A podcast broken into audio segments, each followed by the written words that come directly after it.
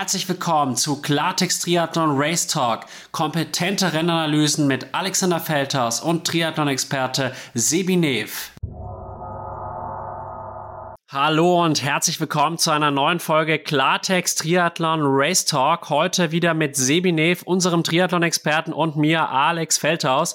Am Wochenende war wieder verdammt viel los. Man muss eigentlich sagen, am verlängerten Wochenende, weil es ja schon Donnerstag losging, das Test-Event in Paris und natürlich auch die PTO Asian Open. Und es waren natürlich auch noch viele andere Rennen, beispielsweise auch der Xterra Deutschland, wo ja auch du am Start warst. Ja, genau. Also es war definitiv ein heißes Wochenende im wahrsten Sinne des Wortes. Also da war es, glaube ich, nirgendwo irgendwo ein bisschen kühler. Insofern, äh, ja, man wieder viel gutes Material. Ähm, genau, ich war selber auch am Start eben beim Xterra Germany, der in Zittau ausgetragen wurde. Das ist ja auch eine echte Traditionsveranstaltung ähm, bei der OC Challenge. Äh, also die laufen so unter zwei Namen. Ähm, manche kennen es unter OC Challenge, manche unter Xterra Germany. Auf jeden Fall war das auch die deutsche Meisterschaft der Elite und ja, war für mich ein cooles Renn-Comeback. Ähm, ja, aber dazu äh, später vielleicht noch mehr. Ich glaube, da werden wir auch nochmal in einem anderen Podcast drüber quatschen. Aber heute soll es wirklich nochmal um die anderen Rennen gehen, die das Wochenende stattgefunden haben. Und genau, äh, den Startschuss haben wir die Olympic Trials in Paris gemacht mit dem Frauenrennen am Donnerstag. Absolut. Und es war natürlich ein sehr, sehr interessantes Rennen. Ich konnte es auch tatsächlich live sehen, was echt schön war. Ich habe mir da das Abo bei World Triathlon ge gezogen. Triathlon TV Live heißt es, glaube ich.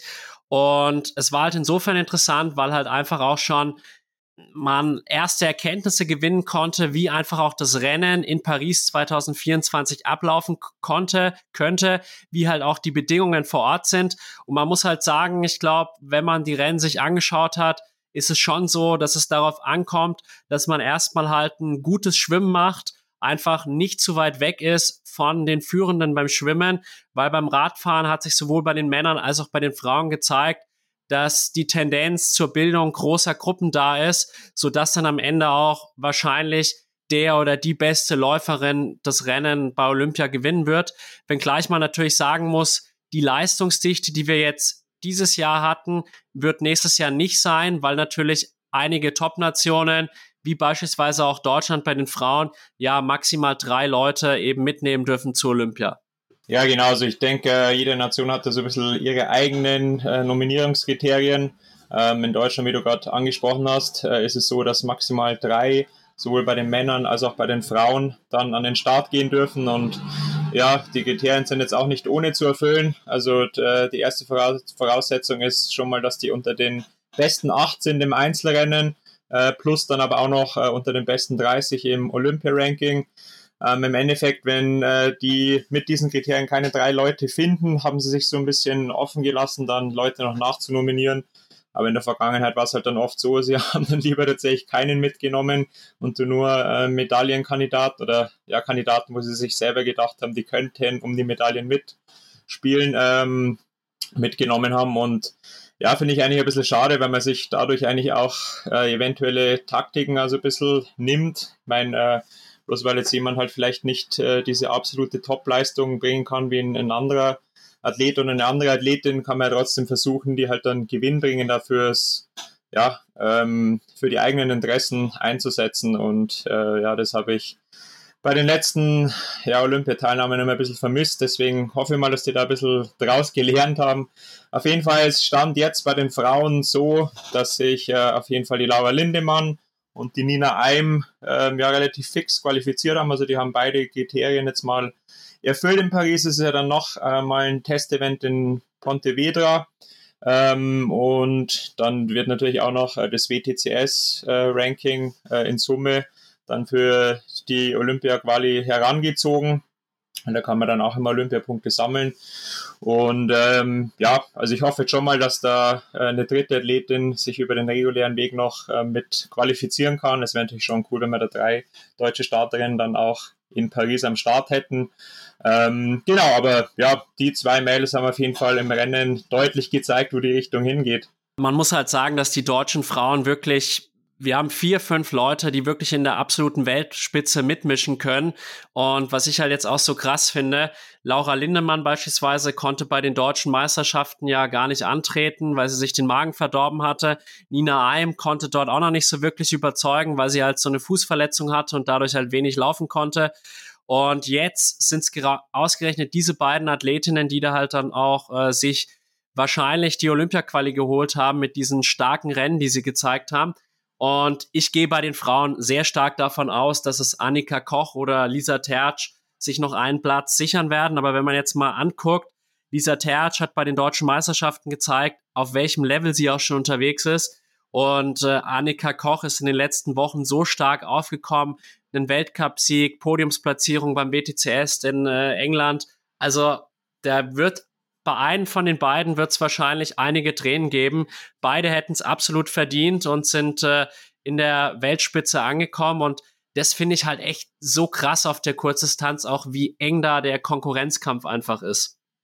Ja, absolut. Also ähm, das Bittere ist halt dann wirklich, dass, dass man oft da selber nicht drinsteckt, weil man halt eben durch Verletzungen oder Infekte oder, oder sonst irgendwas ausgebremst wird und dann manchmal vielleicht auch nicht äh, mitgenommen wird, weil man dann nicht entsprechend hoch im Ranking ist. Ich meine jetzt auch Leute wie Gustav Iden, die waren jetzt in Paris auch gar nicht am Start, weil bessere Norweger eben dabei waren oder was heißt besser, aber die halt an dem Tag ähm, besser gerankt waren oder wo halt die Nation der Meinung war, die werden wir auf jeden Fall einsetzen. Also ja, es ist schon echt, echt immer richtig hart, wenn es halt tatsächlich letzten Endes dann nicht de deine eigene sportliche Leistung ist, die das dann äh, entscheidet. Aber ja, bei den beiden Mädels bin ich auf jeden Fall zuversichtlich, dass die ja nochmal ihre Chance bekommen und ähm, denke schon, dass Deutschland dann hoffentlich clever genug ist, im Endeffekt dann auch drei mitzunehmen. Und äh, ja, ich meine, wie du vorher am, am Anfang ja schon gesagt hast, äh, da haben jetzt wirklich alle Nationen ähm, im Endeffekt reingebuttert, was sie halt an Athleten hatten. Insofern war das echt ein krasses Niveau. Und da halt dann wirklich unter die Top 8 zu kommen, das ist schon echt brutal. Vor allem, weil es ja beim Schwimmen ähm, eben schon so weit auseinandergezogen war. Das war auch ganz interessant. Die haben ja bis zuletzt gekämpft äh, mit der Wasserqualität, ob sie Schwimmen noch hinbekommen oder nicht. Also schätze mal, dass im Endeffekt da wieder ein bisschen was gemauschelt wurde. ähm, aber es ist trotzdem schon krass zu sehen, wie halt auch so die, die äußeren Einflüsse immer mehr zunehmen oder halt ja so die Bedingungen, die wir halt jetzt quasi auch durch den Klimawandel haben, dass die immer mehr die, die Rennen beeinflussen. Ähm, wenn man sich jetzt, wenn man da ein bisschen zurückdenkt, äh, Ironman Mont Blanc abgesagt wegen Waldbränden, dann Ironman Kalifornien, wo, wo Trainer auch am Start gewesen wäre, wegen Starkregen und Sturm abgesagt. Ähm, jetzt eben äh, wegen der Wasserqualität kurz vorm Kippen gewesen. Letztes Wochenende war in Nürnberg Bundesliga-Rennen, wo das Schwimmen auch ausgefallen ist wegen zu schlechter Wasserqualität. Und ja, äh, mein, gerade so die, diese Geschichte mit der Wasserqualität, ähm, ja, es ist dann schon, da, da frage ich mich immer, wie, wie sowas tatsächlich sein kann, weil wir eigentlich schon gute Abwassersysteme haben. Gut, in Frankreich weiß ich es nicht genau, aber was dann da ähm, alles passieren muss, dass die wirklich so schlecht ist, dass man dann die, die Rennen absagen muss. Oder man muss halt dann vielleicht doch einfach aus der Stadt rausgehen, dass man dann auch in Gebiete halt reinkommt, wo halt dann vielleicht nicht gerade so viel ja, irgendwie Zeug aus der Kanalisation äh, reinlaufen kann, ähm, wie es halt jetzt in der, in der Stadt der Fall ist, wenn es halt stark regnet oder wenn man da einen, einen Sturm hat. Weil das wäre natürlich schon richtig bitter, wenn in, in Paris dann bei der Olympiade das Schwimmen irgendwie ersetzt werden muss. Meines na klar, ist es immer ein, ein schmaler Grad dann auch ein bisschen, ähm, inwieweit äh, ja, setzt man dann den, den Grenzwert vielleicht doch ein bisschen hoch ähm, ohne dann die, die Gesundheit der Athleten auch zu gefährden. Weil ich glaube, wenn halt dann im Endeffekt dann die Hälfte der Athleten im Nachgang ähm, ja irgendwie das Kotzen anfängt oder, oder irgendwelche Magen-Darm-Infekte dann bekommen, äh, wäre es jetzt auch nicht zielführend. Aber ähm, ja, hoffen wir auf jeden Fall mal jetzt das Beste. Auf jeden Fall war das Schwimmen schon mal so ein bisschen vorentscheidend weil es eben ja relativ große Abstände gab und ich glaube, du hast es im, im Live-Renngeschehen äh, ein bisschen besser noch nachvollziehen können, woran es dann tatsächlich lag. Ja, auf jeden Fall. Also es ist halt auffällig gewesen, dass man äh, vor allem halt, als man mit der Strömung geschwommen ist, war man halt eher in der Mitte gut bedient und dann beim Weg zurück, wo es gegen die Strömung ging, da hätte man eher relativ weit außen schwimmen müssen.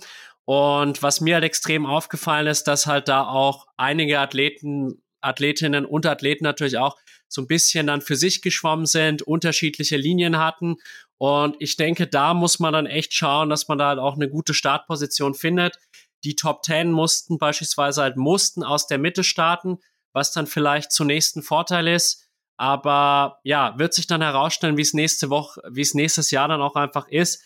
Nochmal zu der Wasserqualität noch ein paar Sätze ich kann es nur aus eigener Erfahrung bestätigen. Ich war bei der Challenge Samurin am Start 2021, war ein geiles Rennen und danach war es meiner kompletten Gruppe, mit der ich dort war. Wir waren sieben oder neun Leute. Wir haben alle gekotzt und einen richtig heftigen Magen-Darm-Effekt. Letztes Jahr in Nürnberg, das gab es ja auch ein Rennen und da war es auch so, dass halt viele meiner Freunde, die dort gestartet sind, danach Magen-Darm hatten. Und ich sehe es tatsächlich als ein sehr, sehr großes Problem an, weil einfach es so ist, nächstes Jahr haben wir Olympische Spiele. Die Freiwasserwettkämpfe wurden völlig abgesagt. Also die haben gar nicht stattgefunden. Jetzt gestern im Mixed Relay, wo es übrigens auch einen Sieg für Deutschland gab, richtig spannendes Rennen auch, äh, gab es einen Duathlon. Also da müssen sich die Veranstalter echt einiges einfallen lassen. Ich glaube, dieses Jahr lag es wohl daran, dass die Regenfälle im Vorfeld so stark waren, dass die Wasserqualität dadurch irgendwie beeinträchtigt wurde. Und ja, dann kann man jetzt natürlich auf besseres Wetter hoffen, aber letztlich, ja, kann man sich darauf auch nicht wirklich äh, verlassen. Und ja, beim Schwimmen war es dann so, um da vielleicht auch ein bisschen noch das Rennen zu rekonstruieren, dass halt die Italienerin Seregni vorne weggeschwommen ist, auch richtig aufs Tempo gedrückt hat. Äh, da konnte eigentlich dann nur Summer Rappaport aus den USA mitgeben. Und dann dahinter gab es dann halt so eine Gruppe so mit äh, um Beaugrand, Lombardi und halt auch unseren beiden Deutschen, Lindemann und Meissner. Und letztlich dann äh, beim Ausstieg hat man dann gesehen, die Italienerin ist mit knapp 1940 raus. Und äh, dann mussten die 37 Treppen hochlaufen in T1. Und da waren halt eben, wie gesagt, Meissner, Lindemann dabei, auch Coldway, Speedway. Die hatten so 10 Sekunden Rückstand. Und dann fürs weitere Renngeschehen auch entscheidend war sicherlich auch Taylor Nipp mit 36 Sekunden Rückstand, was denke ich im Rahmen ist, aber die Zeit von 1940 zeigt halt einfach auch schon, dass ja, dass die Bedingungen hart waren, halt mit der Strömung, dass da eher langsamere Zeiten beim Schwimmen zu erwarten sind. Und ja, dann ging es eben äh, nach dem Wechsel aufs Radfahren und da hast du ja auch so ein paar Beobachtungen machen können, so auch hinsichtlich der Renntaktik, sowohl jetzt im Testevent als auch nächstes Jahr in Paris? Im Endeffekt, ähm, also das, das Schwimmen äh, ist halt dahingehend einfach entscheidend, weil du zumindest meiner Gruppe sein musst, ähm, wo ja Leute mit drin sind, die die äh, Lücke nach vorne schließen können, beziehungsweise musst du dann selber halt auch ein, ein starker Radfahrer sein, um, um da halt Dampf nach vorne machen zu können. Äh, ich kenne es halt selber auch aus den Bundesliga-Rennen. Ähm, wenn du da teilweise auch nur fünf Sekunden hast und vorne wird aber richtig hart gefahren, dann kostet es so viele Körner, um da wieder ranzukommen. Und das äh, macht man in der Regel beim Laufen auch nicht wett. Also ich glaube, es war es war zumindest bei den Frauen und bei den Männern so, dass im Endeffekt ähm, schon alles ziemlich zusammengelaufen ist. Ähm, gut, bei den Frauen war dann hinten noch eine Gruppe, die dann komplett abgeschlagen war, aber so die Top-Leute waren dann zumindest am Ende alle zusammen und ich glaube, der Zusammenschluss war auch so, dass man die Beine noch ein bisschen hängen lassen konnte. Also die, gerade die deutschen Starterinnen haben das auch ganz gut gemacht, haben sich da am Rad nicht unnötig verausgabt und ja, hat sie dann auch in einer echt richtig starken Laufleistung gezeigt. Die Laura ist ja dann bis auf drei vorgelaufen, Nina Eim auch unter den Top 8 gewesen. Ähm, also das war auf jeden Fall echt schon mal stark. So macht man es eigentlich äh, auf der Kurzdistanz. Ähm, genau, ansonsten, was da natürlich auch entscheidend ist, ist deine Positionierung dann vor der T2, dass du dich halt da auch vorne aufhältst. Also deswegen ist es auch gar nicht so klug. Ähm, klar, taktisch fahren macht Sinn, ja, aber wenn du halt immer am, am, hinteren Ende des Feldes bist und es geht dann doch irgendwo eine Lücke auf, vielleicht nach einer Kurve oder nach einer technischen Passage und du fällst dann raus, ist es halt dann auch echt kacke, beziehungsweise dann auch für T2, wenn du da halt ganz hinten reinkommst, ähm, musste ich erstmal einen anderen irgendwie vorbeischleusen. Das kostet mega viel Zeit, ähm, ja, dir halt da so deinen Weg dann zu bahnen. Ähm, dann musst du noch super konzentriert sein, weil du da auf die anderen äh, aufpassen musst, dass, dass dich halt selber irgendwie, dass du dir, dich nicht irgendwo verhedderst oder irgendwo dich beim, beim Konkurrenten einhängst. Also das hat man schon oft genug gesehen, dass da zu kuriosen Szenen dann in der Wechselzone kam. Und äh, ja, man man auch diesmal wieder gesehen, dass bei einigen der Wechsel nicht so gut geklappt hat. Ich glaube, das hast du wahrscheinlich am besten dann mitbekommen live. Ja, genau. Vielleicht noch ein paar Worte noch zum Radfahren, äh, dass die Zuhörerinnen und Zuhörer da auch noch wissen, wie es so abgelaufen ist. Man hatte eben zwei Chase-Gruppen, sage ich jetzt mal. Die eine halt da um die Bocron-Gruppe so mit 10 Sekunden Rückstand und dann halt die zweite Chase-Gruppe so mit knapp 30 Sekunden Rückstand zunächst da mit Taylor Nipp. Und da muss ich jetzt einfach nochmal sagen, da hat man einfach auch nochmal die Radklasse von Taylor Nipp gesehen.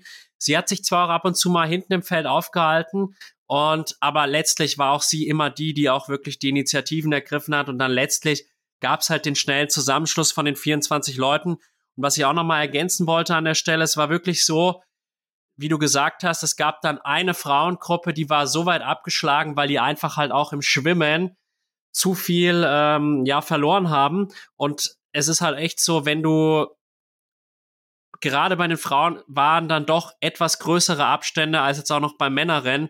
Und wenn du da halt dann so weit zurück bist beim Schwimmen schon, dann kommst du da nicht mehr ran, wenn vorne so Dampf gemacht wird. Und wie du richtig gesagt hast, man muss wirklich sagen, Taylor Nipp, die war irgendwie eine Gestalt in dem Rennen, die das Rennen extrem geprägt hat, weil sie halt dann auch beim Wechsel in meiner Meinung nach entscheidende Zeit verloren hat. Also sie hatte mit Abstand den schlechtesten Wechsel aus der 24-köpfigen Führungsgruppe und ist dann mit 14 Sekunden Rückstand äh, wieder auf die Laufstrecke gegangen und deshalb halt einfach auch das Rennen entscheidend beeinflusst, weil im weiteren Verlauf ist es ja dann auch so gewesen, dass Cassandre Boucron erstmal nach vorne geprescht hat, auch eine Lücke gerissen hat, äh, die übrigens genau gegenteilig zu Taylor Nipp gewechselt hat. Sie hat in der Wechselzone sieben Plätze gut gemacht, was halt auch nochmal zeigt, wie entscheidend auf der Kurzdistanz auch so Kleinigkeiten sind, wie beispielsweise ein perfekter Wechsel. Da braucht er nur einmal der Schuh so ein bisschen haken, man kommt nicht rein und es sind wieder drei Sekunden weg und man hat vielleicht schon wieder den Anschluss verloren und muss dann danach wieder sehr tief gehen, um dann halt wieder ranzukommen. Und ja, Bocron ist zunächst vorne weg. Dann in der Verfolgergruppe waren halt dann Lindemann, Terch, Eim und äh, Potter und Lombardi. Und was da jetzt ganz interessant war, ich dachte dann eigentlich erst, okay, wenn Cassandre Bocron in Führung geht, dann ist sie sich so sicher, dass sie das durchzieht aber es kam ja dann doch etwas anders, wie du ja dann auch äh, beobachten konntest. Ja, genau, es kam dann zu einem Zielsprint. Ähm, das war dann echt ein, richtig enges Ding am, am Ende. Ähm, die haben sich da echt mega gebettelt, die Beth Potter und Cassandre Pogron. Ähm, genau, aber im Endeffekt hatte dann die, die Beth äh, das bessere Ende für sich. Äh, ich meine, die ist ja schon bekannt als richtig schnelle Läuferin. Ich glaube, in England hat die ein paar Straßenläufe gemacht, äh, auf jeden Fall ein paar echt imposante Zeiten aufgestellt. Ich habe es mehr ganz genau im Kopf, aber wirklich was, was ja für, für reine Straßenläuferinnen schon echt eine Ansage ist. Und gut, da braucht man sich jetzt auch nicht dann verstecken, aber klar, Cassane Bougon war jetzt schon extrem überlegen in den letzten Rennen immer und die hatte man natürlich schon auf dem Zettel.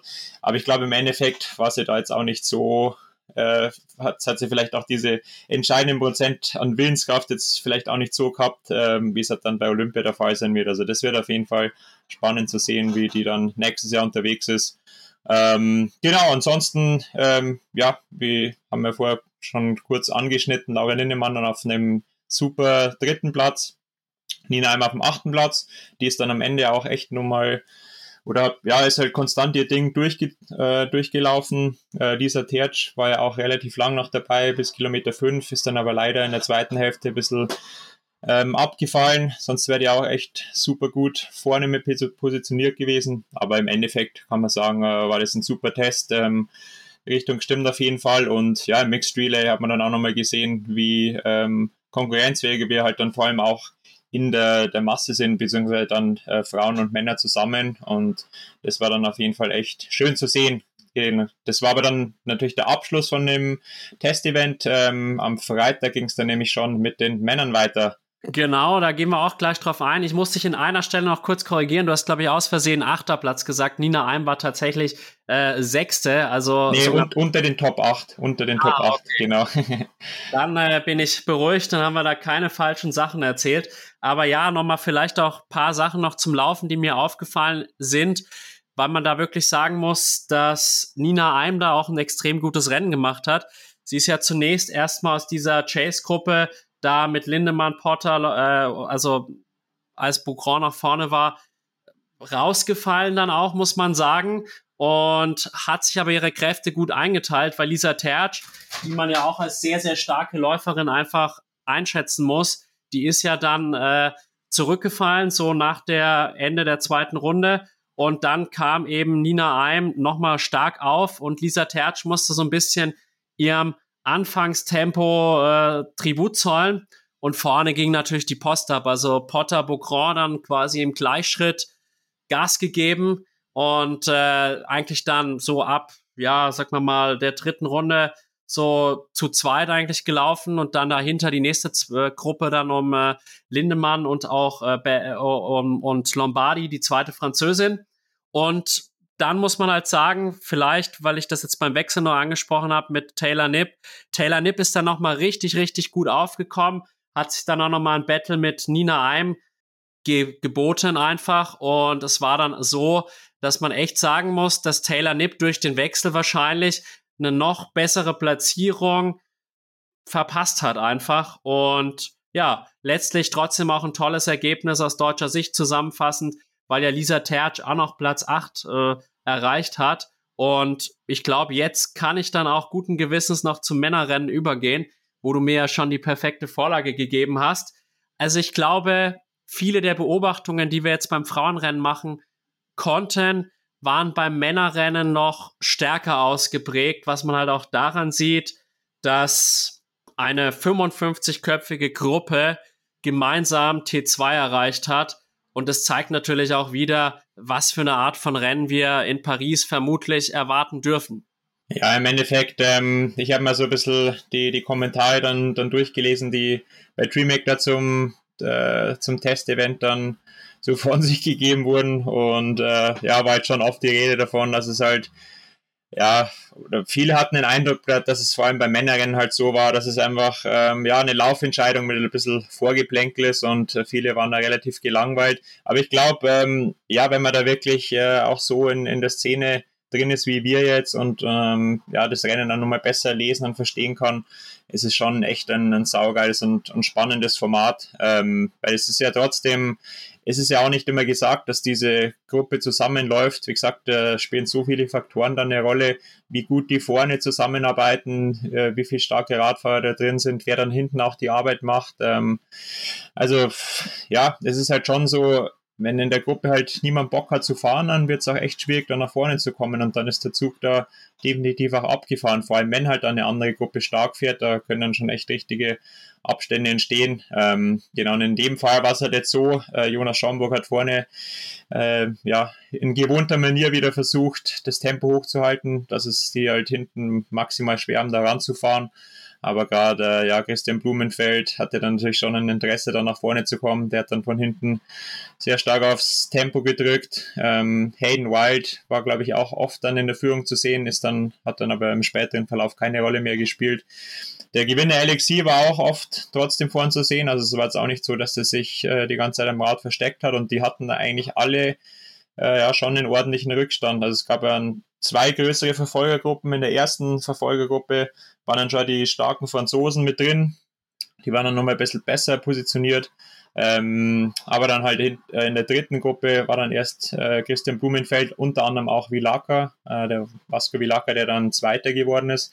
Ähm, also ja, war jetzt nicht so, dass es äh, eine ähm, ja, gemähte Wiese für die Jungs war. Ähm, die mussten da schon echt ziemlich viel investieren. Was dann relativ gut für sie war, dass sie halt dann doch ähm, irgendwann einen Zusammenschluss geschafft haben und dann noch ein bisschen Zeit hatten, auch äh, die Beine mal kurz hängen zu lassen zumindest.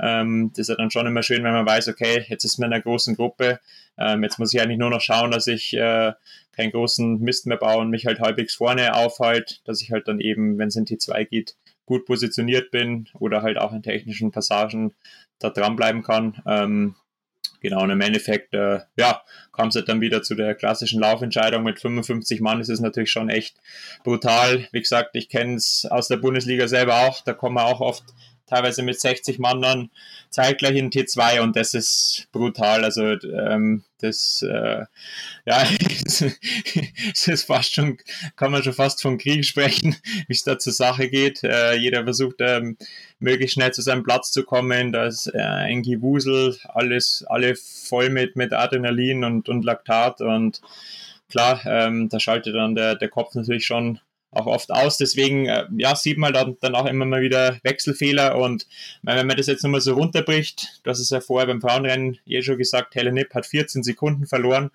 Das sind ja dann fast eineinhalb Sekunden, die du auf den Kilometer schneller laufen müsstest, ja, die du durch eine Sache verloren hast, die eigentlich vermeidbar ist. Also weiß auch nicht, ob sie das zu wenig geübt hat oder jetzt einfach zu viele längere Distanzen gemacht hat, wo es jetzt nicht so eine entscheidende Rolle spielt.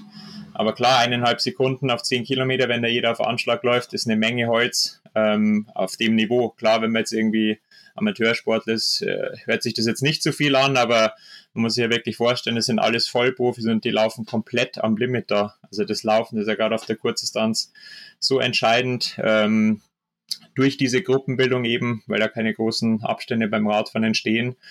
Und äh, ja, das ist, äh, ist krass. Aber da hat der Alexi auf jeden Fall auch seine Klasse mal wieder gezeigt, äh, ist da wirklich brutal durchmarschiert. Ich glaube im Endeffekt knapp über 28 Minuten, was er dann gelaufen ist. Ähm, ist natürlich dann schon immer die Frage, wie genau die Strecke ist, aber ja, so aus eigenen Erfahrungen, äh, wenn ich halt auch sehe oder höre, was die, die Jungs so im Training laufen, dann äh, haben die das auf jeden Fall drauf, da auch unterm Dreierschnitt durchzulaufen auf 10 Kilometer und das ist schon echt ganz, ganz großes Kino. Ja, also ich muss sagen, 29.00 waren es, echt krass. Oder 29.0, ja gut, 28, das wäre wär zu, zu pervers. Ja, aber man sieht halt auch, ich weiß noch bei Jan Frodenos Olympiasieg, ich glaube, der ist knapp 31 Minuten oder sowas gelaufen, damals hinten drauf auf die 10. Äh, Blumenfeld ist jetzt 29,42 gelaufen und wurde da ja deutlich distanziert, wurde am Ende in Anführungsstrichen nur Neunter und äh, wirklich geisteskrank. Das war in meinen Augen eine absolute Machtdemonstration von Alex Yee und der Titel wird nächstes Jahr nur über ihn gehen. Und ich habe mich halt im Nachgang so gefragt, wir hatten ja beim Schwimmen eben Mark Devay, den Ungarn vorne, dann auch noch häufig so ein bisschen unterstützt von Procule, dem Kanadier. Und da muss man sagen, Schomburg, Hellwig und so weiter, so mit einem, war, also Schomburg war auch noch ganz vorne dabei, Hellwig dann mit ein paar Sekunden Rückstand halt, 19 Sekunden waren's Und ähm, dann aber auch einen Blumenfeld beispielsweise mit einer Minute drei Rückstand, auch ein Simon Henseleit oder ein Hayden Wild ebenso in der Gruppe um Blumenfeld. Und da habe ich mir halt auch so gedacht, Alex Yee ist halt mit einem überschaubaren Rückstand da reingegangen und musste natürlich dann auch auf dem Rad nicht so viel investieren wie in Blumenfeld, weil man muss halt sagen, wenn vorne schon eine große Gruppe ist, dann muss die Gruppe hinten natürlich auch extrem pushen. Und ich glaube schon auch, dass es entscheidend sein wird nächstes Jahr, wie erholt in Anführungsstrichen kommen die Leute auf die Laufstrecke und was mussten sie auch investieren, um halt auch schon in der Gruppe da zu sein. Natürlich gab es jetzt auch wieder ein bisschen Zeit für die Regeneration, aber das ist mir halt einfach auch nochmal so aufgefallen. Ja, vollkommen. Also, mei, es gibt Athleten, die, die stecken es ein bisschen weg, besser weg, wenn sie hart Radfahren müssen und, und manche, die dann mehr leiden. Es kommt natürlich auch immer ein bisschen darauf an, wie viel Spitzen du dann tatsächlich hattest, ob du halt dann ja eher ein konstantes, hohes Tempo fahren konntest, um die Lücke zu schließen, oder ob du halt dann ja eben kurz, kurz mal drüber gehen musstest, vielleicht auch, weil ein anderer dann, dann vorne wieder extrem aufs Tempo gedrückt hat. Also da spielen so viele Faktoren eine Rolle und ähm, ja, da kommt es dann wirklich auf die individuelle Physiologie an. Ähm, auf jeden Fall von Vilaka war es natürlich auch krass, weil er war ja in der dritten Gruppe dann mit Blumenfeld, dass der halt dann noch äh, auf zwei vorläuft. Also zeigt dann schon auch, dass, dass es jetzt auch noch nicht das Ende der Fahnenstange dann, dann ist oder war, bloß wenn man halt nicht gleich in der Spitzengruppe dann am, am Rad ist. Also da tut sich dann in der Regel schon immer noch einiges und gut, ich meine, gerade wenn die Spitzengruppe ja doch relativ klein ist, dann müssen die Jungs in der Regel schon, das macht jetzt auch keinen Sinn, da voll reinzuhalten, weil hinten dann doch mehr Manpower noch ist und äh, da reibt man sich dann auch unnötiger auf. Also ja, muss man dann immer so ein bisschen abwägen. Aber ja, wird auf jeden Fall interessant. Ähm, es ist natürlich ein bisschen schade, dass man jetzt so Protagonisten wie die Brownies damals nicht mehr wahrscheinlich dabei haben wird. Also ich glaube, bei, bei den Jungs wird es richtig eng. Weiß nicht, Alistair war, glaube ich, gar nicht am Start. Und äh, Johnny, hast du von dem was mitbekommen, wie der abgeschnitten hat? Also der war dabei, aber wirklich unter ferner Liefen, also hat das Rennen nicht entscheidend mitprägen können. Vor allem dann ja. beim Laufen nicht deutlich abgefallen. Aber es ist halt der Lauf der Dinge. Alex Yee, das ist ein junger Athlet, der kann natürlich auch anaerob noch ganz andere, sag mal mal, Spitzen erreichen, wie jetzt ein Athlet, der halt auch schon in seinen 30ern ist, wie jetzt auch, man hat es auch gesehen, Vincent Louis konnte jetzt zumindest in Paris auch nicht mehr ganz vorne mitspielen und das ist halt der Lauf der Zeit. Und das Schöne am Triathlon ist ja aber auch, dass wir ja dann auch noch mit Mittel- und Langdistanz Ausweichmöglichkeiten haben für die zweite Karriere einfach. Aber es ist natürlich auch immer auffälliger, dass die Kurzdistanzler eigentlich auch die Mittel- und Langdistanz überschwemmen, muss man fast sagen, und dort eigentlich ziemlich schnell konkurrenzfähig sind. Ich bin auch mal echt gespannt, wie jetzt beispielsweise ein Pierre Lecor, der auch am Freitag ein saustarkes Rennen gemacht hat, äh, Vierter wurde, wie der beispielsweise nächste Woche bei der 73 WM abschneiden wird, oder diese Woche ist es ja schon. Das wird hochinteressant zu sehen.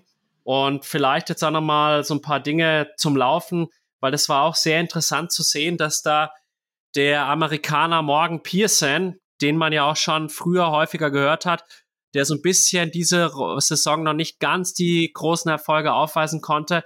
Da hat mir einfach so gefallen, wie der am Anfang so nach vorne geprescht ist. Und das fand ich einfach so geil mit anzusehen, wie dann auch Yi reagiert hat. Blumenfeld mit schmerzverzerrtem Gesicht man hat richtig gesehen, der leidet schon, hat sich dann auch nochmal daran gepresst an Pearson. Und dann gab es halt da so eine Gruppe und dann hat eigentlich Yi schon in der zweiten Runde eigentlich gezeigt, oder ja, was er eigentlich drauf hat. Der hat da dann im Endeffekt eine Attacke gesetzt, die aber gar nicht aussah wie eine Attacke und hat dann einfach halt Leute wie Berger, Leo Berger, Pierre Lecor, Jelle Gens, Hellwig, Vilassa in Anführungsstrichen Blumenfeld einfach stehen lassen. Und was ich halt auch wieder so geil fand einfach ist, alle reden immer so, gerade auch in der Szene über Blumenfeld, Iden und die Norweger und wie krass die sind. Aber man muss halt auch einfach mal sagen, Blumenfeld, es ist nicht so gewesen, dass der auch vor seinem Olympiasieg oder auch danach auf der Kurzdistanz da alles immer gewonnen hätte. Das ist nicht der Fall. Er hat den Olympiasieg, klar, aber der hat auch so viele Niederlagen in Anführungsstrichen einstecken muss, müssen, und war jetzt mit einer Zeit von 29,42 halt am Ende nicht mehr ganz konkurrenzfähig und ist noch bis auf Platz 9 zurückgefallen oder hat dann am Ende Platz 9 belegt. Und äh, das finde ich halt schon interessant, einfach zu sehen und zeigt halt auch nochmal dieses abartige Niveau, was da auf der Kurzdistanz herrscht. Ja, absolut, da stimme ich dir zu. Allerdings, äh, was beim Blumenfeld auf der anderen Seite auch wieder sehr, sehr bemerkenswert ist, dass es trotzdem immer schafft, bei den A-Rennen, wenn es wirklich darauf ankommt, wirklich voll da zu sein. Und ich habe auch das Gefühl, dass der nochmal ein bisschen tiefer gehen kann als, als alle anderen. Also wenn man sich da an Tokio zurückerinnert, wie der im Ziel dann äh, das Kotzen angefangen hat und wie der sich da aus dem Leben geschossen hat, da im, im, im Endspurt, das war echt vollkommen abnormal.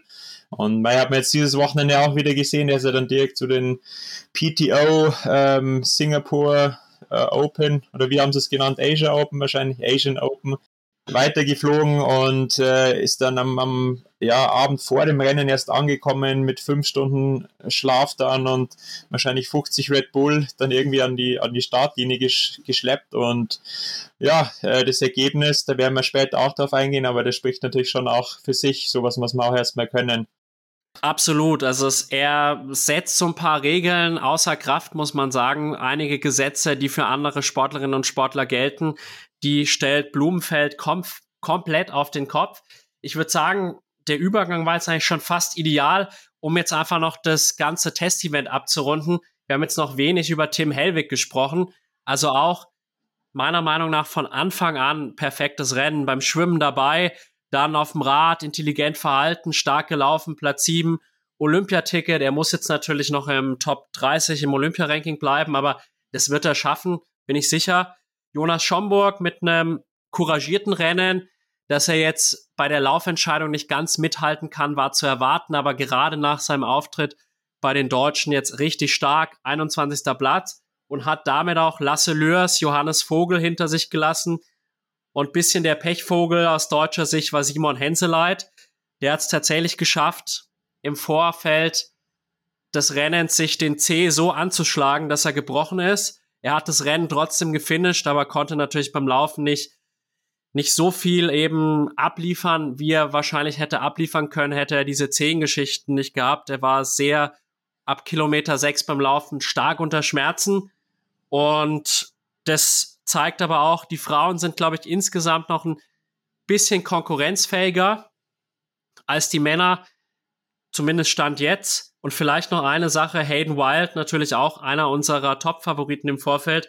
Wie du eben vorhin gesagt hast, ist dadurch rausgenommen worden aus dem Rennen, dass er halt zuvor, also vor äh, dem Rennen, ich glaube tags zuvor war es, mit dem Rad gestürzt ist und dann ging es einfach beim Laufen nicht weiter. Und das zeigt ja doch einfach sowohl der Fall Henseleit als auch Wild, wie sehr man dann nicht nur auf Trainingsfleiß und irgendwie gute Ernährung, Regeneration angewiesen ist, sondern auch einfach auf Glück. Ja, absolut. Ja, das ist natürlich echt äh, der Worst Case, wenn einem vor dem Rennen sowas passiert. Hatte ich selber auch schon oft genug und äh, das ist einfach so, so bitter, weil du so viel dafür investiert hast. Und äh, ja, dann ist es oft einfach Pech oder ein, ein, Missgeschick, was sich dann so komplett aus der Bahn wirft. Aber da drücke ich den Jungs auf jeden Fall mega die Daumen, dass es doch noch klappt. Und wie gesagt, ein paar Chancen gibt es ja noch. Und Stand jetzt, äh, Tim Helwig ist ziemlich sicher dabei, aber auch bei den Männern, äh, wie gesagt, äh, können drei äh, mit ins Boot geholt werden für Olympia. Und genau, da hoffe ich doch, dass sich da jetzt noch zwei finden. Äh, genau, ich würde sagen, um, bevor wir nach Singapur weitergehen, äh, nur mal kurz abschließend zum Mixed Relay, weil ich denke, das ist auf jeden Fall ein Format, wo wir wirklich konkurrenzfähig sind. Da haben wir überraschenderweise, ja, was heißt überraschenderweise? Also ähm, war schon klar, dass wir da äh, auf jeden Fall vorne mitmischen können, aber dass es dann der Sieg geworden ist, war dann doch leicht überraschend, oder? Was sagst du, Alex? Also man muss sagen, nach den Vorleistungen hätte man eigentlich 100% darauf wetten können, dass Frankreich das Ding gewinnt. Vielleicht äh, noch mit Deutschland und Großbritannien auf dem Podium. Aber wie es dann gestern ausgegangen ist, ich habe es nicht live gesehen, aber dann real life mir angeschaut. Ich sage euch, die letzten 10 Minuten des Rennens geisteskrank. Also Laura Lindemann erstmal noch gemeinsam mit Beth Potter mit einem deutlichen Rückstand auf Lombardi. Dann dazwischen war noch eine junge Belgierin dann äh, halt beim Radfahren näher rangekommen und dann auf 1,8 Kilometer noch einen deutlichen Rückstand aufgeholt. Erst die Belgierin eingefangen, dann Lombardi eingefangen und was Lombardi kann, hat sie am Vortag oder am Fr Donnerstag gezeigt, als sie da ja Vierte wurde im Einzel, wurde dann einfach von Potter und Lombardi, äh, Potter und Lindemann übersprintet, kann man fast sagen, ist dann sogar noch bis auf Platz 4 durchgereicht worden und Laura Lindemann hat dann Beth Potter niedergespurtet. Und wir wissen alle, wie Potter am Donnerstag Beaugrand niedergespurtet hat. Es zeigt aber auch einfach, wie stark Laura ist. Und sie hat jetzt auch im Interview im Nachgang gesagt, sie wünscht sich eine Einzelmedaille bei Olympia. Natürlich auch sicherlich eine Medaille Mixed Relay. Man muss wirklich sagen, nach den Auftritten in Hamburg und jetzt kann man sagen, auch eine Goldmedaille ist für Deutschland drin. Und Wer es nicht gesehen hat, zieht euch zumindest die letzten 15 Minuten rein. Geisteskrank. Und auch generell muss man sagen, ich glaube, in Paris 24 erwartet uns eine richtig geile Stimmung. Es waren an jedem Tag schon so früh morgens so viele Zuschauer da. Es ist wirklich mitten durch die Stadt mit so vielen Sehenswürdigkeiten. Dann auch den berühmten Kopfsteinpflastern von der Tour de France. Also wenn die Pariser es hinbekommen, die Wasserqualität nächstes Jahr im Griff zu haben, können wir uns da, glaube ich, auch wirklich äh, Triathlon-Festspiele freuen. Ja, ich glaube, das wird richtig heiß. Ich kenne das Mixed-Relay-Format auch selber. Wir waren äh, vor ein paar Jahren in Berlin dabei mit dem äh, Bundesliga-Team aus Regensburg und das macht echt richtig Bock. Du fieberst so mit bei den anderen und äh, ja, da drücke ich den Deutschen auf jeden Fall mega die Daumen und werde mir das dann auf jeden Fall auch komplett reinziehen. Äh, ich war das Wochenende leider ein bisschen verhindert, deswegen konnte ich mir jetzt manche Sachen eben auch nur im Nachgang anschauen und habe mir das so ein bisschen zusammengeschnipselt, weil ich ja selber auf einem Wettkampf war. Aber ja, ich glaube, du hast jetzt die Atmosphäre nochmal ganz geil rüberbringen können. Aber heiß ist, glaube ich, das absolute Stichwort für Singapur, um jetzt auf das Rennen einzugehen. Das war ja wirklich vollkommen irre, wie da der Planet runtergeballert hat. Und äh, ja, auch die Wassertemperatur war bei den Frauen, glaube ich, zumindest noch knapp unter 30 Grad, aber bei den Männern dann schon über 30 Grad. Und das sind ja wirklich komplett unmenschliche Bedingungen eigentlich für so ein Langdistanzrennen. BetMGM has an unreal deal for sports fans in Virginia. Turn $5 into $150 instantly when you place your first wager at BetMGM. Simply download the BetMGM app and sign up using code Champion150. Then place a $5 wager on any sport. You'll receive $150 in bonus bets, regardless of your wager's outcome. And if you think the fun stops there, the King of Sportsbooks has plenty of surprises in store. Check out daily promotions, same game parlays, live bets, and so much more. Download the app in Virginia today and get $150 in bonus bets instantly from your first wager only at BetMGM. BetMGM and GameSense remind you to play responsibly. See BetMGM.com for terms. 21 plus only, Virginia only. New customer offer, subject to eligibility requirements. Rewards are non withdrawable bonus bets that expire in seven days. Please gamble responsibly. Gambling problem? Call 1 800 Gambler. Promotional offer not available in Washington, D.C.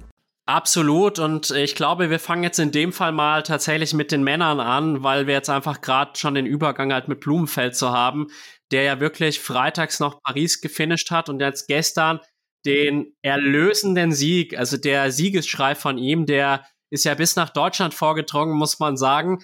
Und ich glaube, da ist ihm echt eine Last von abgefallen, weil es hieß ja jetzt schon so ein bisschen, ja, du kannst kein PTO-Rennen gewinnen, äh, du kriegst es nicht hin. Und ich glaube, Blumenfeld tickt da einfach so, der möchte immer, immer gewinnen. Und wenn der, wenn er nicht Erster wird, ist das für den eine Niederlage. Und ich glaube, deswegen war der jetzt auch so happy, da gewonnen zu haben. Und wenn man halt wirklich bedenkt, was der im Vorfeld der Körper wegstecken musste, einmal halt eine olympische Distanz unter Vollbelastung, dann Flug, Jetlag, Schlafmangel, hohe Temperaturen, hohe Luftfeuchtigkeit. Also wirklich, wirklich abartig, was der abgerissen hat. Und wie du richtig gesagt hast, die Bedingungen waren unmenschlich, was man aber auch, finde ich, gesehen hat daran, dass äh, die Radzeiten relativ langsam waren, was natürlich auch daran lag, dass wir da auch viele technische Passagen hatten, dann auch diese, ich nenne es diesen Brückenabschnitt, wo es doch deutlich bergauf ging. Und dann beim Laufen hat sich das Feld ja auch noch so weit auseinandergezogen. Also das waren ja teilweise Rückstände, wenn man jetzt an einen Mika Not oder einen Flo Angert denkt, die waren im Endeffekt fünf bis sechs Kilometer nach Blumenfeld im Ziel. Und es zeigt halt auch wirklich, wenn so absolute Topstars so hochgehen oder Top-Athleten hochgehen, dann zeigt es halt, wie hart die Bedingungen waren. Auch Peter Hemerick völlig im Arsch am Ende. Und ich würde sagen, es war auf jeden Fall eines PTO-Rennens würdig. Was meinst du?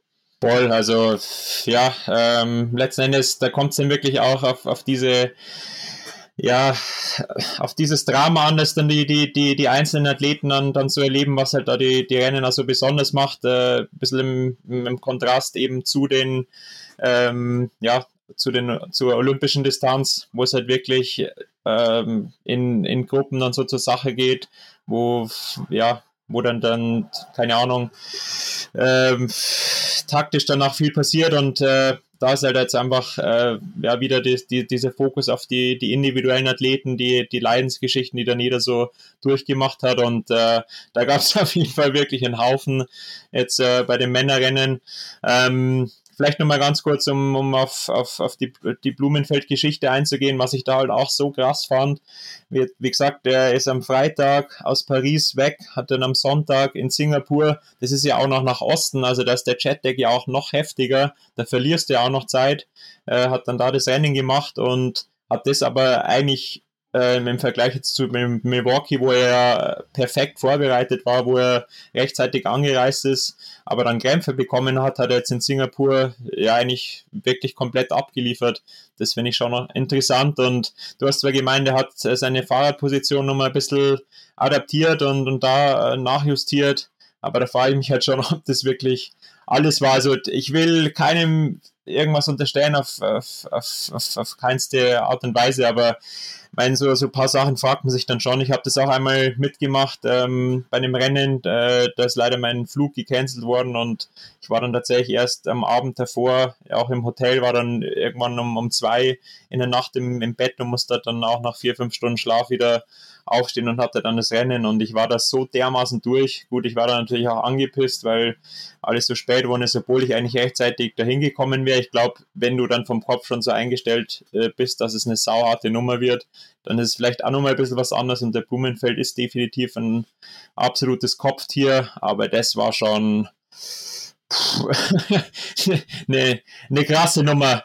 Naja, aber auf jeden Fall, ähm, ja, er hat das Ding gewonnen und äh, das ist im Endeffekt das, was zählt. Und ja, wenn, wenn, wenn nichts nachgewiesen wird und ja, äh, ich meine, ich denke, der wird auch sehr oft kontrolliert, jetzt wahrscheinlich im, im Nachgang mit der Causa Chatier nochmal noch mal mehr, wo er auch ähm, der Bruder von Gustav Iden, Michael Iden, der jetzt mittlerweile norwegischer ähm, ja, Staatstrainer auch ist, äh, involviert war. Ähm, denke, da wird sich schon nochmal was, was getan haben. Ähm, ja, bleibt so ein paar Fragezeichen bleiben, aber wie gesagt, solange da nichts hochkommt, äh, kann man einfach nur schwer beeindruckt davon sein.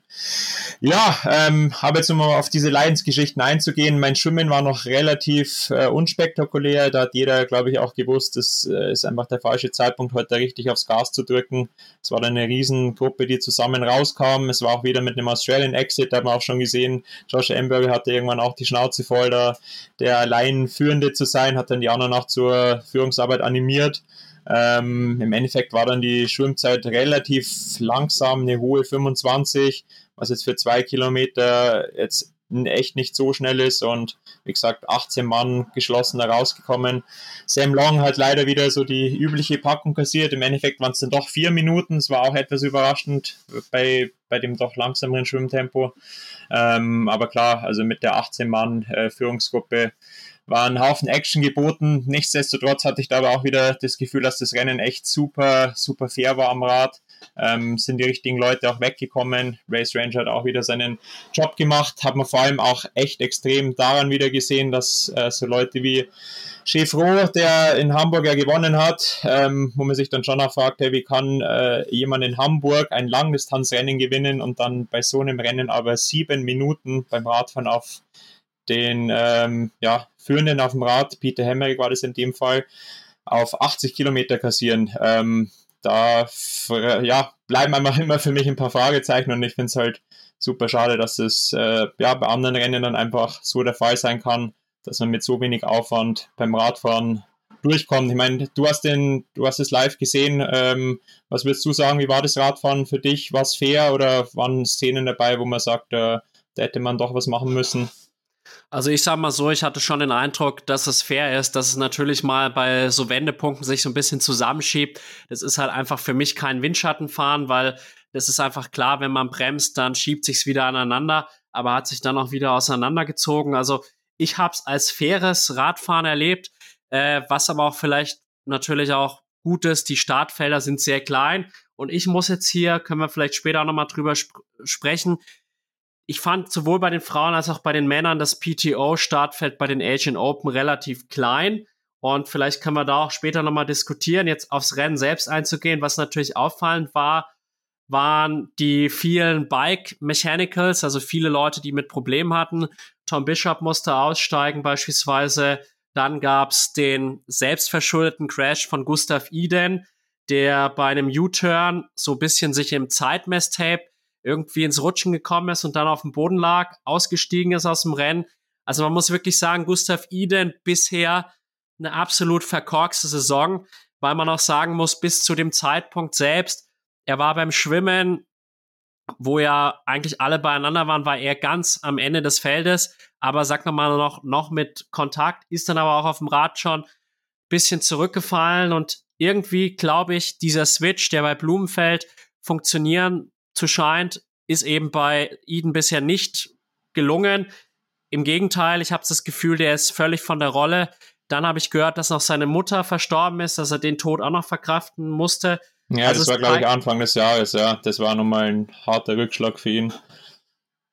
Genau, und das zeigt halt auch, dass auch so Superathleten wie Eden auch mal ein schlechtes Jahr haben, auch nur Menschen sind und auch äußere Faktoren, wie beispielsweise auch der Tod von der Mutter, da Einfluss auf die Leistung haben können, was auch völlig verständlich ist. Dann hatten wir natürlich auch noch den Ausstieg von Sam Laidlow. Da muss ich sagen, ich verstehe gar nicht, warum er überhaupt angetreten ist. Er hatte angeblich Muskelprobleme, aber auch tags zuvor irgendwie mit Fieber im Bett gelegen und richtig schlecht gefühlt, Virusinfektion.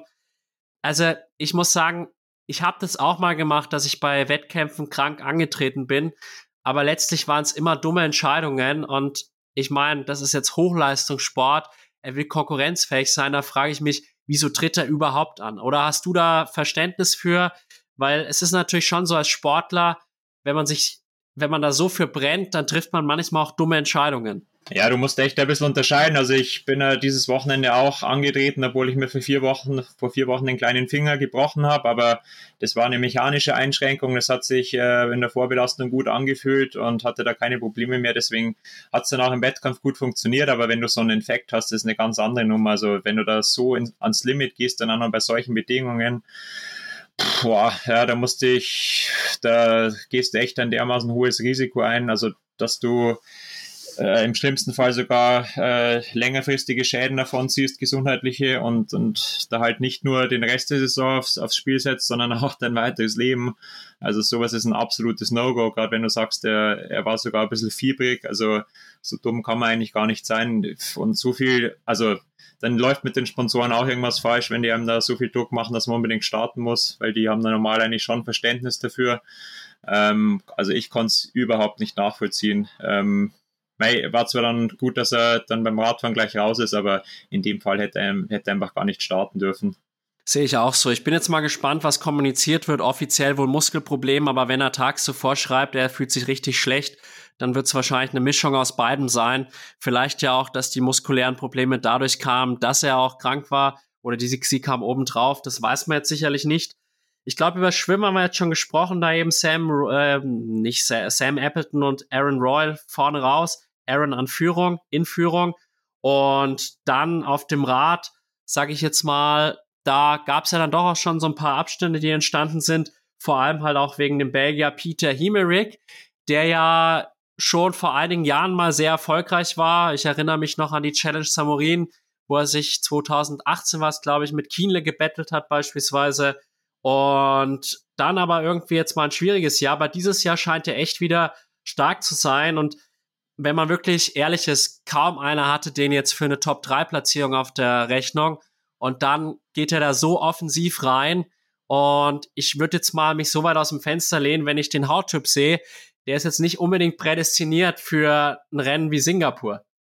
Ja, Peter Hemrick ist auf jeden Fall ein super interessanter Athlet. Ähm, ich kenne ihn ja auch selber aus, aus Rennen schon, beziehungsweise weiß ich äh, auch, ähm, bei wem er trainiert und der hatte auch noch nie den Trainer gewechselt, also er trainiert schon ewig bei Lubos Spielek und das scheint echt ganz gut zu funktionieren. Und meine Lubos ist ja auch eher so ein Typ, äh, do the basics right, also die machen jetzt auch relativ wenig mit wissenschaftlichen Geschichten. Und ich glaube, das ist dann also ein bisschen der Grund dafür, dass es halt dann manchmal nicht so gut läuft, aber dann halt auch wieder richtig gut, wenn halt die Sachen funktionieren. Weil klar, wenn du es halt wissenschaftlich immer hinterlegst und überprüfst, dann kann man das schon immer ein bisschen mehr noch steuern oder kann man halt sagen, hey, jetzt ist gerade wirklich ein ein Hoch und jetzt ist ein Tief, jetzt müssen wir ein bisschen aufpassen.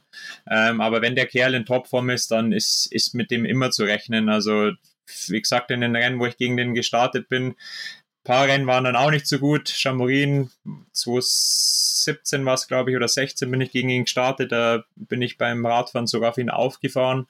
Also da hatte er auch nicht so den, den besten Tag, aber dann äh, im anderen Rennen, äh, Challenge Biguera auf Mallorca, ist er vorne in einer fetten Gruppe alleine weggefahren. Das war auch echt heftig. Also der kann am Rad richtig, richtig Trouble machen. Und äh, ja, jetzt in Singapur hat er zwei Minuten rausgefahren auf die Verfolger und das ist schon echt ein richtiges Brett. Ähm, ja, aber am Anfang war es ja tatsächlich so, dass das Mikano da auch noch echt gut dabei war. Ähm, da habe ich echt gedacht, hey geil, wird ein mega Comeback. Hätte mich ja brutal für ihn gefreut, wenn es jetzt gleich wieder so geklappt hätte, weil er hat da, das haben ja die Kommentatoren auch öf öfters erwähnt, dass er tatsächlich so der Einzige war, der da den, den Fokus wirklich voll auf Singapur gelegt hat, der da wirklich speziell auf dieses Event trainiert hat. Dann ist es natürlich schon schade, wenn es halt dann äh, nicht ganz klappt. Ähm, ich habe jetzt auf seinem Feed geschaut, er hat gemeint, dass es wegen Magenproblemen dann, dann war. Ähm, er konnte dann ja ab der Hälfte der Radstrecke dann äh, das Tempo auch nicht mehr so wirklich halten oder hat sich halt super schwer getan. Er kam dann trotzdem als Dritter in, in T2, aber dann beim Laufen äh, ging halt dann echt gar nichts mehr und ist dann irgendwie 1,18 dann äh, gelaufen, was auf 18 Kilometer, muss man schon sagen, äh, echt, da kann man wirklich von extrem hochgehen sprechen. Da kommt man dann irgendwo bei einem 1,30er oder, oder über 1,30er Halbmarathon raus. Ähnlich ist übrigens auch Flo Angert äh, ergangen. Weiß nicht, ob du da im Feed schon irgendwas gelesen hast, ähm, aber da kann man definitiv auch von einer extrem verkorksten Saison sprechen. Leider ähm, würde es ihm auch mega wünschen, dass jetzt doch mal wieder klappt. Ähm, weiß nicht, ist er in Nizza überhaupt dabei oder qualifiziert ist er, es müsste schon sein, oder? Aber ob er es dann tatsächlich macht.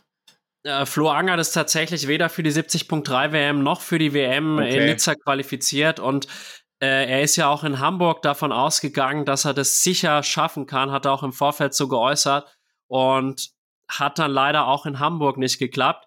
Also man muss wirklich sagen, es lief leider dieses Jahr gar kein Rennen gut bei ihm. Da leidet man natürlich auch mit, weil er ja auch bei mir schon im Podcast zu Gast war. Und ja, ich würde ihm jetzt einfach empfehlen, am besten jetzt einen Haken an die Saison setzen, so sich mit seinem Trainerteam und sein, seinem Umfeld zusammensetzen und überlegen, woran es lag und dann halt was verändern. Es kann natürlich auch daran gelegen haben, dass er eben den Trainer gewechselt hat. Äh, er ist ja eben von Philipp Seib zu Utz Brenner gewechselt und vielleicht braucht es noch ein bisschen Zeit, bis das wirkt. Oder vielleicht sind halt die Reize, die in uns Brenner setzt, vielleicht nicht ganz für, für den Athletentyp Flo Angert geeignet, sagt man es jetzt einfach mal so, weil ja auch jeder Trainer hat ja so ein bisschen so seine eigenen Dogmen, nenne ich es jetzt mal, oder Ideen, Ansätze. Und ein Utz Brenner ist halt jemand, der auch ein bisschen mehr über Umfang geht, als jetzt ein Philipp Seib, der ja auch sehr viel auf Intensitäten Wert legt. Und was ich jetzt echt festgestellt habe in den letzten Jahren, für den einen ist es echt gut, wenn man halt viel Low Intensity macht und ganz, ganz wenige hohe Intensitäten und das funktioniert. Und dann gibt's aber auch die Leute, die vertragen so einen hohen Umfang gar nicht und die brauchen dann auch eher, sag ich mal, mehr Intensitäten, Krafttraining und so weiter, Athletik. Also ich glaube, da könnte man jetzt wahrscheinlich fünf Stunden Podcast drüber machen, was es da für Unterschiede gibt und wie auch Athleten da unterschiedlich anspringen. Fakt ist auf jeden Fall bisher, hat jetzt die Arbeit, die Zusammenarbeit Angard, Brenner noch nicht so gefruchtet. Aber ich denke, die beiden werden jetzt miteinander sprechen und dann sicherlich auch Rückschlüsse ziehen. Und dann hoffe ich, dass wir nächstes Jahr wieder den Flo Angard kennen, sehen, den wir halt von St. George 2022 bei der WM kennen. Ja, bei Sibi Kinja war es ja andersrum. Der ist ja, der war früher auch beim, beim Luber Spielek, also selber Trainer wie Peter Hemmerich und ist dann zu Philipp Seib gewechselt und da hat es auch echt relativ lang gedauert, bis dann die Erfolge kamen. Also kann man nicht immer gleich sagen, dass halt der, der Trainer irgendwas falsch macht. Äh, oft dauert es halt dann ein bisschen, bis man so die, die Kommunikation findet, bis man sehen kann, hey, welche, welche Reize funktionieren bei dem Athleten. Und ich bin mir sicher, dass die im Vorfeld da äh, sehr viel darüber geredet haben, was bei ihm gut funktioniert. Ich meine, er ist ja schon ein sehr erfahrener Athlet und die werden jetzt auch nicht komplett ins, ins Blau irgendwie gestochert haben. Ähm, aber ja, ähm, wird man sehen. Auf jeden Fall ähm, drücke ich da, da alle Daumen, dass, dass das klappt. Genau, aber weiter im Rennen. Äh, wie gesagt, ähm, T2 war so, Peter Hemrick mit äh, fast zwei Minuten auf die Verfolger vom Rad gestiegen. Ähm, weiß nicht, wer, wer war ins, ich glaube, vor Mika ist noch, noch wer anders vom Rad gestiegen, oder? Ja, Blumfeld war, war noch dabei. Ah, genau. Ja, stimmt. Dann war er eh schon in der Verfolgerposition. Äh, Jason West äh, ein Stück weiter dahinter, aber jetzt nicht komplett abgeschlagen, hatte diesmal jetzt auch äh, zum Glück keinen Defekt am Rad und gut, beim Laufen kann man nicht sagen, es ist dann so gekommen, wie man es erwartet hat. Äh, Hemrick hat sich aber echt mega gut noch gehalten. Ähm, also der, der Blumenfeld hat, glaube ich, erst sieben Kilometer vor dem Ziel dann, dann eingeholt. Und gut, dann war es eine relativ klare Geschichte, aber Jason West, der Überläufer, ist auch nicht mein Hemrick rangekommen. Ähm, mein, wenn man sich dann Milwaukee zurückerinnert, wie der da gelaufen ist, fast fünf Minuten schneller als Jan Vodeno, das ist wirklich eine andere Liga gewesen. Ähm, diesmal auch wieder brutal gelaufen, aber ähm, jetzt auch nur, in Anführungszeichen, nur eine Stunde, weil ich meine, bei, den, bei den Bedingungen ist es immer noch komplett irre. Ähm, aber äh, ja, war halt ein bisschen ein normalerer Lauf. Ähm, jetzt als, als Außenbestehender mal, mal gesagt. Ähm, aber ja, hat auf jeden Fall dann trotzdem wieder für Platz 3 gereicht. Und äh, ja, dahinter war es dann eh relativ offen. Waren dann so die üblichen Verdächtigen wieder unter den Top 10 mit Beckegaard, mit Aaron Royal, wobei ich äh, den eigentlich schon jetzt äh, immer weiter vorne vermutet hätte. Mein, der war ja letztes Jahr in, in Kanada auch auf dem Podium, hat dann ein saustarkes Rennen gehabt. Ähm, da habe ich schon ein bisschen das Gefühl, dass, dass dem das harte Radfahren, dass er das noch nicht so verkraftet oder vielleicht dieses Jahr einfach ein bisschen Schwäche ist auf dem Rad. Ähm, da ist auch wieder interessant zu sehen äh, bei äh, normalen Challenge und Ironman 73 Rennen, wo er dann äh, diese Windschattenproblematik doch immer ein bisschen mehr noch aufkommt und es nicht so stark geahndet wird.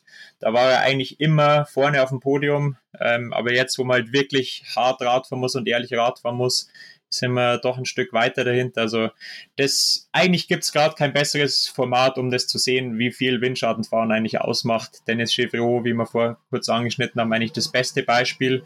Der ist aber zwar dann noch auf vier, was im Endeffekt, glaube ich, ja, vorgelaufen, auch mit einer starken Laufzeit, aber sieben Minuten auf dem Hamerick ist einfach so ein brutales Brett. Und Hamerick ist ja trotzdem ähnlich schnell noch gelaufen wie Chevreau. Also ähm, ja, muss man einfach sagen, da war der Peter Hemrick schon, ja, einer war besser, aber an dem Tag fast der kompletteste Triathlet und ja, der Mann kann Rad fahren und das finde ich einfach geil, dass es da bei der PTO auch so gewürdigt wird, weil so soll Mittel- und Langdistanz Triathlon sein.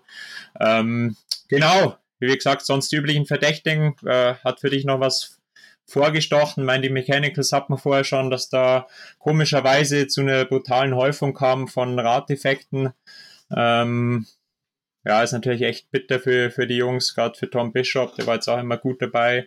Dem hätte ich es auch jetzt mal gegönnt, dass er da nochmal äh, weiter vorn mitmischen kann. Ist ja auch echt immer noch äh, stark draufgelaufen. Der war dann komplett raus. Die anderen haben sich dann wieder ein bisschen erholen können. Aaron Royal war, glaube ich, sogar auch äh, diesmal mit, mit betroffen. Also gut, dann hat es in dem Fall ein bisschen eine Rolle gespielt, dass er dann nicht ganz vorne dabei war, wobei in, in Milwaukee hat er tatsächlich um die ersten Platzierungen auch keine Rolle gespielt. Ähm, ja, in Summe ähm, geiles Rennen, würde sagen, können wir mit den Frauen weitermachen. Sehe ich auch so noch eine Kleinigkeit. Äh, Sam Long fand ich nochmal stark, dass er wirklich noch Platz 5 erreicht hat. Also Rad und Laufen super. Liegt halt am Schwimmen, dass er nicht noch weiter vorne liegt, aber es ist halt Triathlon und nicht äh, Radfahren und Laufen. Das ist halt einfach so. Und ja, was ich ganz überraschend fand, war der Pole Kaspar Stepniak, dass der Platz 7 erreicht hat. Richtig starke Leistung. Und ich glaube, dann können wir auch direkt mit den Frauen weitermachen. Was ich jetzt vielleicht da noch sagen möchte, ich habe im Vorfeld so ein bisschen mir die Startlisten angeschaut von den Asian Open und vor allem bei den Frauen habe ich gemerkt, die können jetzt doch nicht ganz von der Leistungsdichte mithalten mit der Ironman 73 WM. Bei den Männern war es, sage ich jetzt mal, ein bisschen weniger stark ausgeprägt. Also da hat man schon vergleichbare Starterfelder, wobei ich sagen muss, wahrscheinlich ist es bei der 73 WM noch mal stärker, wenn halt dann Leute wie Lecor oder Nieschlag auch noch ins Geschehen eingreifen.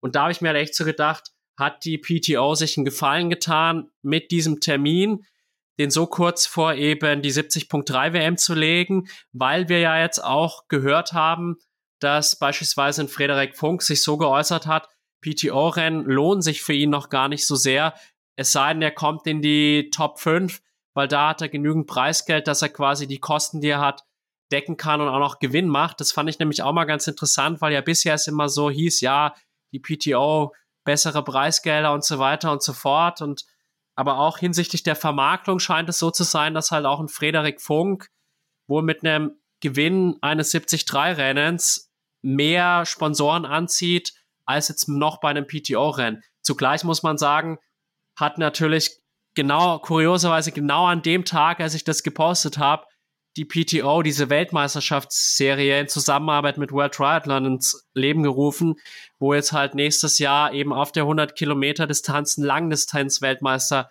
gekürt werden soll. Vielleicht können wir da auch noch ganz kurz drüber sprechen, bevor wir dann auch wirklich auf die herausragenden Leistungen von Anna Haug und Ashley Gentle eingehen werden.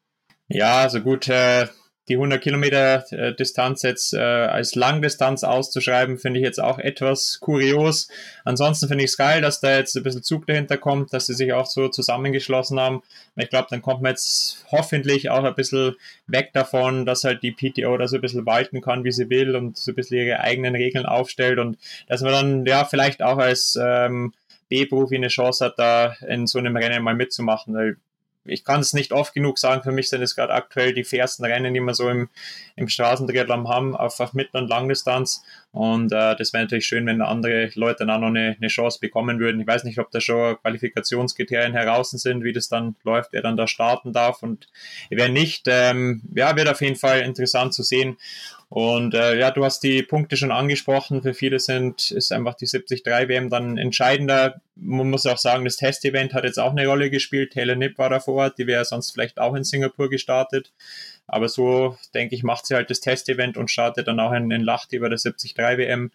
Ähm, ja, das war natürlich ein bisschen schade, ähm, dass da halt diese Klasse nicht so da war ja, trotzdem ein geiles Rennen auch bei den Frauen gewesen. Ähm, überra ja, was heißt überraschend? Das hatten wir, hatten wir ja schon, äh, wo man dann immer von Überraschungen spricht. In dem Fall war es eigentlich keine so große Überraschung, dass äh, Sarah Perez, Sarah Perez, eine Spanierin, keine Engländerin, dass die als erste aus dem Wasser rauskam. Aber vor der Engländerin Lucy Charles Barclay, die ja doch normalerweise immer die Überschwimmerin war, ähm, aber Sarah Perez war auch eine ehemalige Leistungsschwimmerin ähm, und ja, die habe ich eigentlich bei den meisten Rennen schon auch immer äh, auf der Rechnung, dass die ganz, ganz vorne aus dem Wasser rauskommt oder auf jeden Fall in, mit in der Spitzengruppe.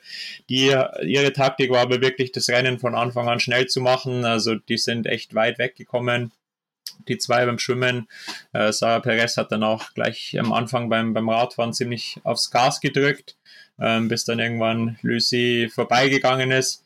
Ähm, ich habe da nur mal einen Ausschnitt auf Instagram auch gesehen äh, von der PTO, dass dann äh, die Sarah ja schon relativ grenzwertig nah dann auch teilweise bei der Lucy hinten dran war, aber ich meine, mit dem Race Ranger haben die das dann hoffentlich doch äh, gut im Griff gehabt, dass es trotzdem fair bleibt. Im Endeffekt hat sie dann auch ähm, ja, um die vorderen Ränge nicht mehr mitspielen können.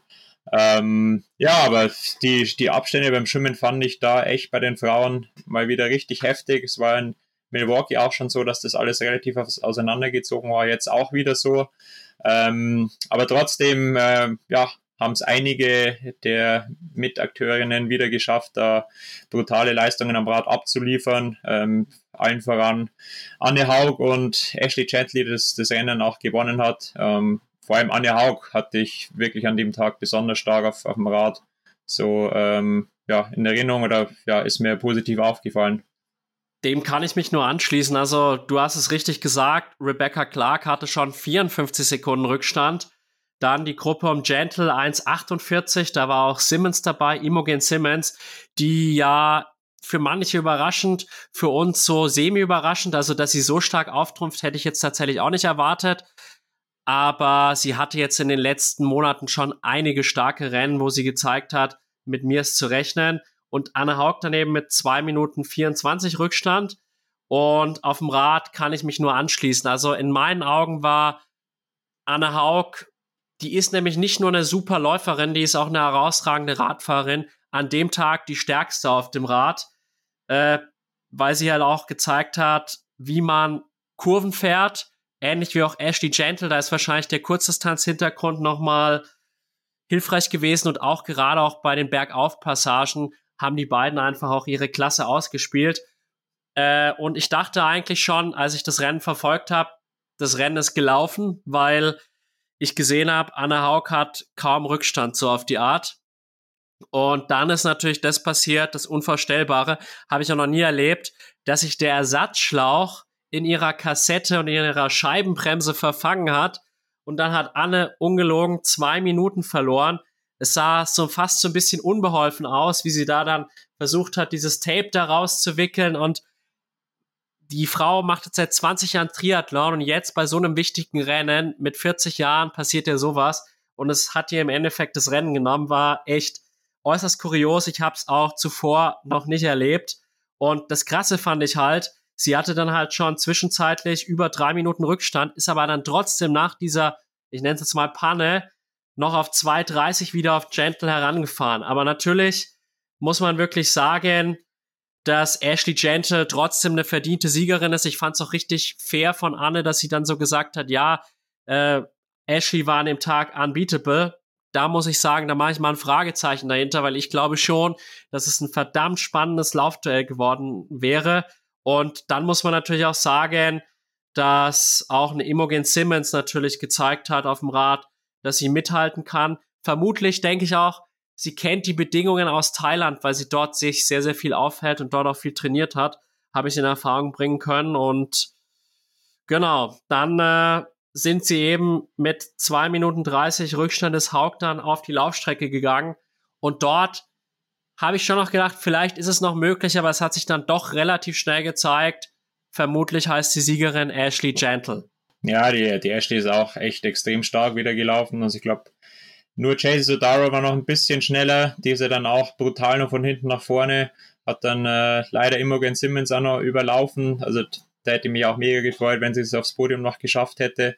Ähm, aber für Sodaro war es auch echt cool, dass das jetzt mal wieder so geklappt hat. Bis jetzt war es ja die Saison auch nicht so gut gelaufen bei ihr.